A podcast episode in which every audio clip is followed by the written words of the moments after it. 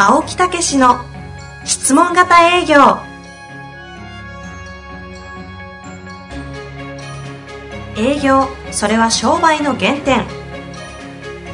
トヨタ大阪ガス生協などの営業マンも実践。2万人を超える営業支援を行った青木武が営業の真髄を語り尽くします。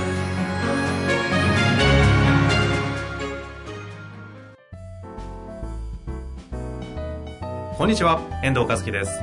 青木武の質問型営業。青木先生、本日もよろしくお願いいたします。はい、よろしくお願いいたします。さあ、今日はもう、そうなんですよ。いいですか？えー、早すごい、速いっちゃってすごいですよ。すごいですよ。私の30年来の先生です。30年来？そうなんですよね。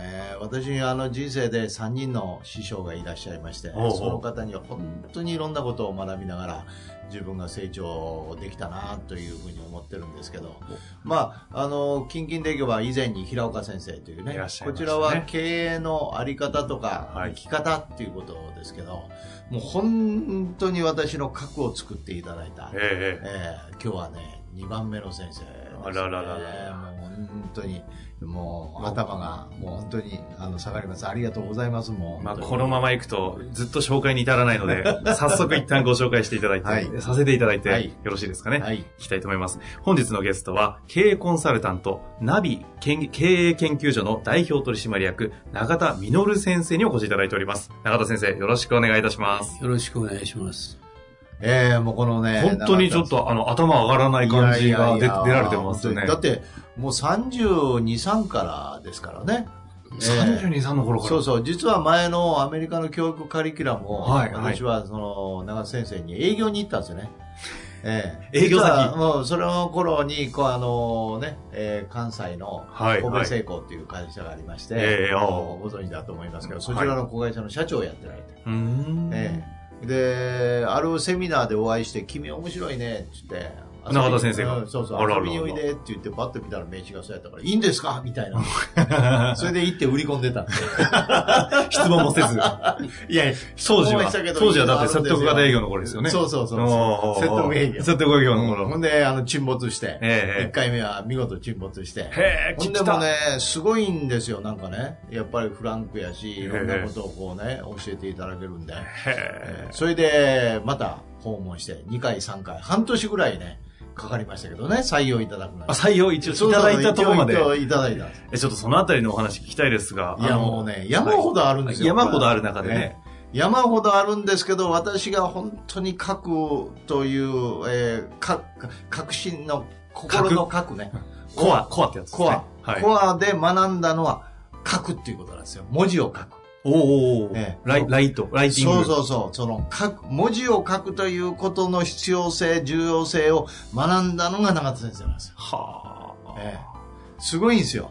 あの、ええ青木先生興奮されすぎて全然永田先生お話できないんですけれども。いや、あのね、あの、私がそのプレゼン行った時に、もう今でも覚えてるんですけど、まだ、まだ右。側にですね、はいずーっとこう私が喋ってることを書かれるんですよ。こんな若造の喋ってること。ほうほう子ほう。会社の社長、小林製鋼の子会社の社長がね。もうクソガキが。うんほいで、ね当時ですからね。ほいで、あの、左側にザーッと書いて、はい右側白紙やったんですよ。ほほいで、左側全部終わったら、またペラってめくって、また左側に私のほーとか言いながら書いてくれるんですよ。営業で来た青木先生の言葉を聞きながらですか？ええほいで、まず何を書いてるのかなと思ってね気になる。先生、まあ、長瀬社長ですよね、その頃。そうですね社長何を書いてられるんですかって、い、や、君の話が役立つから書いてんだよ、みたいなね。ええそんな役立つようなこと。うんうん。でも右側空いてるしね。うんうんそれは何なのかな気になる気になる。そうそうそう、言ったら、あの、これ右空いてるんですけど、なん、どうされるんですかって言ったら、うん、今でも覚えてるんですけど、はい青木さん、文字って何のためにあるの知ってんのって言って聞かれたんですよ。そういうニュアンスで。ほうほうほうほ文字何のためにって、いや、そんなこと聞かれたことないし、うんいや、伝達のためじゃないですかって。うーん、違うなーって。う。うんこう、ここ、こ言葉の含みはバカだなっていう感じよね。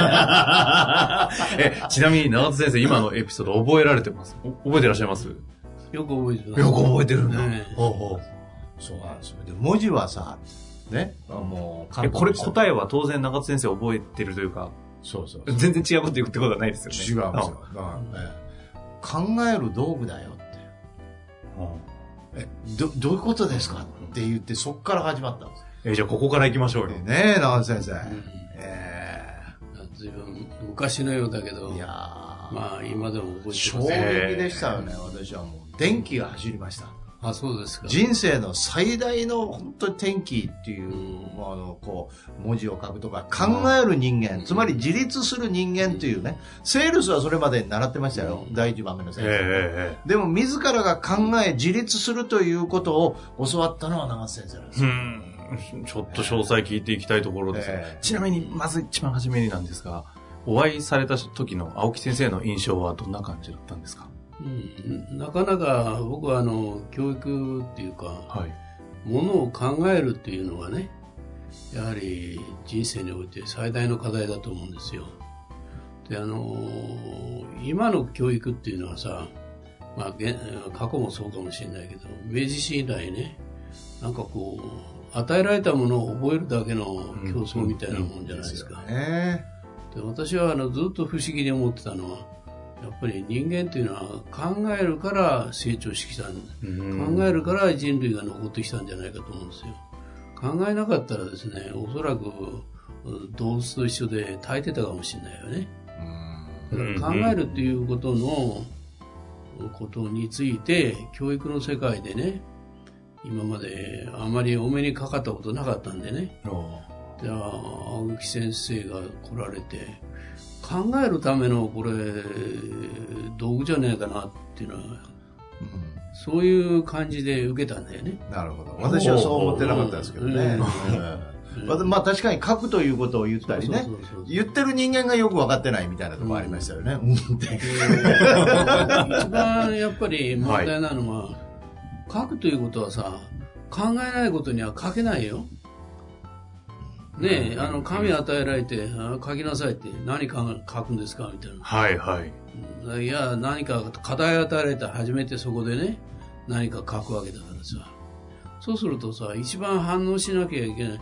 反応する何か言葉がないとさ、書けないですうんよ。うんですから青木、青木先生が持ってきた、あの、アメリカの成功哲学を私、あの、パンフレットを見て、これってさ、能力を引き出す話をずっとされてたわけだから、はい。ええこれって考えないと能力引き出せないじゃないですか。うんうんうんだから書くっていうのは当然の話でねでそういうことでやってきたわけで私はまああのたまたまね あの若い時からあのまあもちろん技術もやって営業もやって技術開発もやってきたけども一番やっぱりあのあれですよ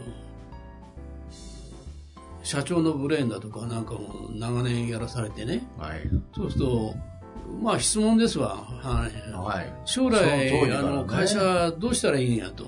えねえ。で、あそこの会社はこんなことやってるけど、君はどう思うかとかね。ええで、大企業の社長に会い会いに行くけど、お前一緒に来いよとかって。はい。それで必ずそわの、若い頃にトップの、社長秘書をやってられたんです。うんへえまあ、社長かブレーンですよね。うんええ。ー自由にやれと。ええ。で、結局はまあ、一緒に行くとさ、帰り必ず、おい、今日話どうだったと。お前どう思うか。ででもその頃、20代でしょ。30代ですね。30代ですよね。30向こうはもうう50、60でしょ？い。や、もう、いあの上場企業の有名な社長ですよ。はい。ねえ、だからそういう、こう、本当にこう、つ側近でいてきてる人間にどう思うってそれがもうすごいですよね。うん。だから、ややっぱり、必ず聞かれるわけだし、うんうん必ずメモ取ってないとさ、ええレポート書けとかってすぐなるじゃないですか。あねえ。それぐらい頼られてたみたいなとこですよね、正まあ。結局、まあ、1回目、2回目、何回もやってると、ええ社長変わってもさ、同じですよね。どうしちゃいいんだとか。ええねえ。すごいね。もうそういう話がね、そうですよね。もうすげえあるんですよ。すげえあるんですね。ほいで、世代を超えてでも質問の話をされてるんですねそうそうそうそう。だからそういうところで書くという重要性を教わりましてですね。ええなかなかね、ほんでもね、南先生に指導をもらった。だから結局、あの、かカリキュラムは採用いただいたんですよ。買っていただいたんです半年後に。ええ。ところが買っていただいた瞬間から実はいろいろ聞いてたら、どんどんどんどん私の先生になっちゃった。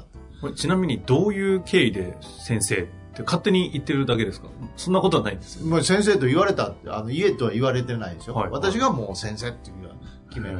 ええ、そしていろんなことを教わりながらですね、まあ32、3ぐらいからやっとこういうことなのかということで、えー書くということが習慣に一回手放したりね、はい。もう言われるようにはできないみたいなことで一回手放したりしたんですけど、お付き合いがずっとあったんで、うんうんうん。41、2ぐらいから、ああ、こういうことやったんかということで、それこそ10年ぐらいかかりましたよね。そうですね。ええ偉いですよ、まあ私も。えーそれは横に置いときまして。辛抱されたと思うよ。それねはね、まあ、大体ね、あの、書くということがね、えみんな、あの、簡単に書けると思ってるんですよ。えはい。ところが、メモが取れないんだよね。ほうほうほうもう、要するに断片的にメモが取るということですね、重要なんですよ。で面白いのは、あの、議事録でも何でもそうだけどね、まあ仕事でも何でもそうだけども、議事録取れたら全文書こうとするんですよ。あで、要するに、主要なタームを変えていけばいいわけです。拾って書いていく。そうするとですね、終わってから見直せばね、簡単に文章がつながるんですよ。あ。うんうんうん。それで、あの、重要なことは、その、何を今日は議論したのか、何を話したらいいのか、そういうものを話したのか、そういうものをですね、整理をすればいいわけであって、全文なんて必要ないんですよ。ね。ね？まあ、それと、内科とか外科とかね一回自分の内科？な内科するあ、。内化する。うんそして内科した外に出すものを、内科したものを外科する。外化したものをもう一回内化する。こういうようなことで練り上げられる、えそのいう言語でご説明を、ええ、こう、永田先生から、そうそうそう、その頃から。その頃からそういう、なんですか、そういうことを独自メソッドみたいなもんじゃないですか。そうです。よ。で、あの、KT 法というケプナートリゴああっていりましたね。う、KT それの日本のトレーナーでいらっしゃって、あ、そこから、もう私もそういう書くということのやり方とか、教わりましたけど、ほんでも、長先生の独自のノウハウというかね。ちなみに先ほど、あの、えおお二方がおっしゃっていた、その、10年後、分かった。そしてよく、そこまで頑張ったねって言ったのは、どういうことですか？な、何を？あ10年や間。っぱ書く書いて物事を考える。10年間先生に教えられたことを書き続けてたの？いやいや、あの、いろいろ思考法とか、うん物事の解決の仕方とか、はいはいはい。えー重要なテーマからのアイデアの出し方とか、いろいろあるんですけど、そういうことを自分なりのものに仕上げてって、はあ。自分のノウハウにできたっていうとね。ほうほだけど、その書くことの重要性とかね、そういうことを長瀬先生に教わる。ん。で、実はまだまだお伝えしたいことはあるんですが、長瀬先生はそうやって、えー、そちらのこ子会社の社長をやってられたんですけど、ほうえーそこから一大転身をされまして、次第転身。えーえー B2B の仕事やったんですけど、ね B2C の仕事を僕は学びたいというようなことで、えー実は、まあ、あの、もうご存知だと思いますけど、英語のノバっていう会社えー2、300人やった会社ううさぎの。ええそ、そこの社長から引っ張られて上場にしたいということで、えー会社の社長を辞められてそこへ入られたのがおいくつの頃でしたね。えー、54歳かな。うんそしてもう10年後にですね、10年でしたか10ね、年かかりませんでしたよ。見事うん上場まで持って。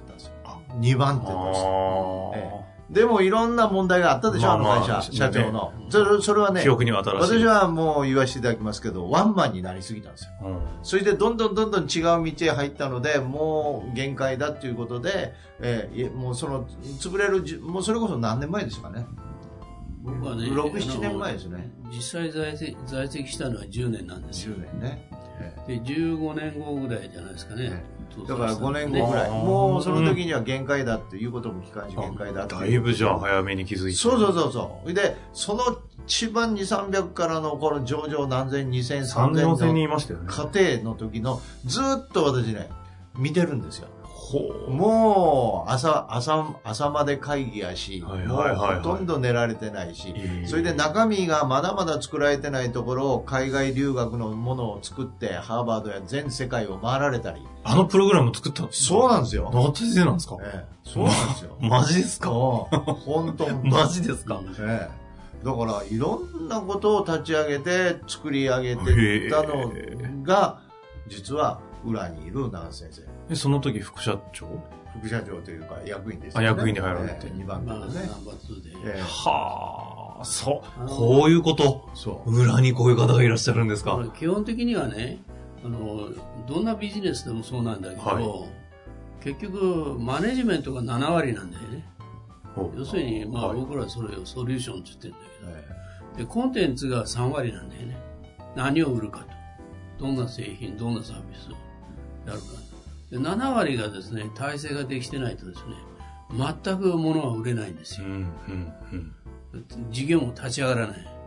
その7割はですね、要するに、まあ、簡単に言えば、あの、水面下にあるわけですよ。はい。でそれが値打ちなんですよ。企業としてのね。で、これがですね、できてないと、3割は上に浮いてるん商品、サービスだからね、簡単に風で流される。ですよ。ほう、ほう、ほう。そういうもんなんですよ。だから皆さんね、あの、よく、あの、なんですかね、私に、ノバでお前英語教えてんのかって。冗談じゃないよ。俺が、俺が教えてどうすんだよ。ねえ、私も輸出にはやってきたけど、そんな英語の得意じゃないしね。そうじゃなくて、経営をして、してくれと言うから言ったんであってね。しかし面白かったよ。もうほとんどの人が、あの、なんですか、その、事業ってどうしたらいいのかわからないわけですよ。西も東もね。で、したがってですね、銀行関係のこともそうですし、まあ、メインバンクどうするかとか、いろんなことはあるじゃないですか。一番問題だったのは、駅前留学って後からつけたんであって、うん、うん。あるいは海外留学、まあ、そういうのをつけたんであって、本当は、とんでもない遠くのビルしか借りれなか借りれなかったんですよ。へえ。でなぜかって言ったらね、ええあの、なんですかね、その、生徒がごちゃごちゃ来るじゃないですか。はい、はい。そうすると、困ると、不動産屋がね。うん、うん、うん。で、たまに、まあ、外人がまま、ま、混ざってると。えそんなのは来てもらったら困ると。ああ、当時はそういう感じか。はあ、はあ、はでところがわれ私が言ってからどうすんねんということで3年ぐらい議論してねえ結局ネイティブだけでやろうと。で日本で日本の教育史上初めて全部ネイティブでやったのが私どもなんですよ。うん、うん、うん。じゃあネイティブはどうやって採用するんだと、でどうやって日本でですねあの生活できるようになるのかと。で当時は外国人に、えーそのなんですかアパートも貸さなきゃ、うん。もう一切そういうのはお断りだと。ねという状態を、はい、はい、はい。そのまあ、外国人を雇って、それでみんなであのみんなが受けられるようにすると。いろんな問題をね、クリアしていろいろなことがまあじゃなきゃね海海外留学も、そのハーバードやいろんなところの学長と会って交渉したんやけど、最初は会ってくれないって言うんですよ。そこを対に、対等に話して、お前のこと信用するって言って。えそれは目的は、そのカリキュラムの、いやエビデンス？あ留学生。留の学そんな重要なのはねう、レッスンを受けていくじゃないですか。はいはい。それネイティブでレッスンを受けていくと、みんなやっぱり、海外ってどの程度通じるか、あるいはそれ以上になりたい、あるいは学部入学したい、留学したい、そういうのはあるじゃないですうん、か。うん、うん。でそういうのを受け皿としてやっていかないとね、お客さんは増えたけどもさ、あの行き先がないんだよ。ああ。じゃあというわけで、私、まあ留学の、留学なんてしたことないんだけど、まずアメリカ、カナダ、ザーッと、ヨーロッパもそれからイギリス、フランス、それから、なんですか、オーストラリア、ニュージーランド、数十大学に行って、直接交渉ですよ。へあ、受け入れ先として。留学っていうのはねそういうことの留学っていうのはほとんどの場合はあの大学と直接やってないんですようん、うん。業者に任すの。エージェントが入って。エージェントがあって、エージェントがあって、ランドがあってね、それで、まあ、中間マージン取られてね、それで、まあ、通訳がついてったりね、バカな話がほとんどなんですよ。で、そういうのはもう一切なしと。もう直接大学と提携して、で直接で大学でノノバアカデミーっていうのをやらせるというのが私の方針でね。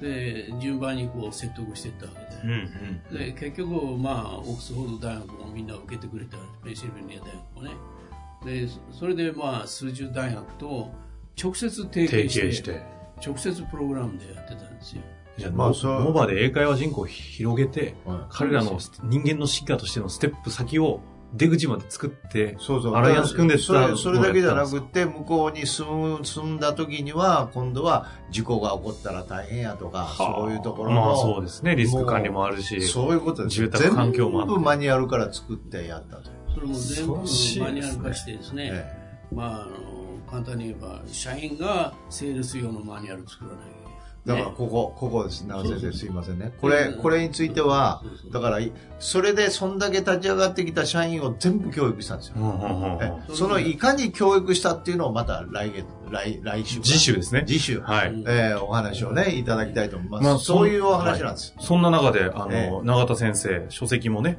出されておりまして、はい。しかも、あの、青木先生は読んだ方がいい、あの、ゴルフの本も、はい。実はね、出されたりするんで、そのあたりも含めてね、そうですね。ちょっと次回ね。お話しさせていただきたいなと思います。はい。一旦今日は、はいもう一週お付き合いいや、にしても濃い人生なんで、ちょっといろいろ聞きたいですけどね。はい自分の濃厚なとこだけを、はい次回次週、ぜひ聞かせていただきたいなと思っておはいります。ありがとうございますはい、というわけで、長先生、本日もありがとう。ございました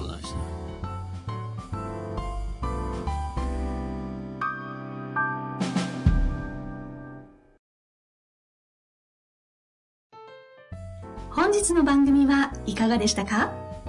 番組では青木武氏への質問を受け付けております。ウェブ検索で「質問型営業」と入力し検索結果に出てくるオフィシャルウェブサイトにアクセス。その中のポッドキャストのバナーから質問フォームにご入力ください。たくさんのご応募お待ちしております。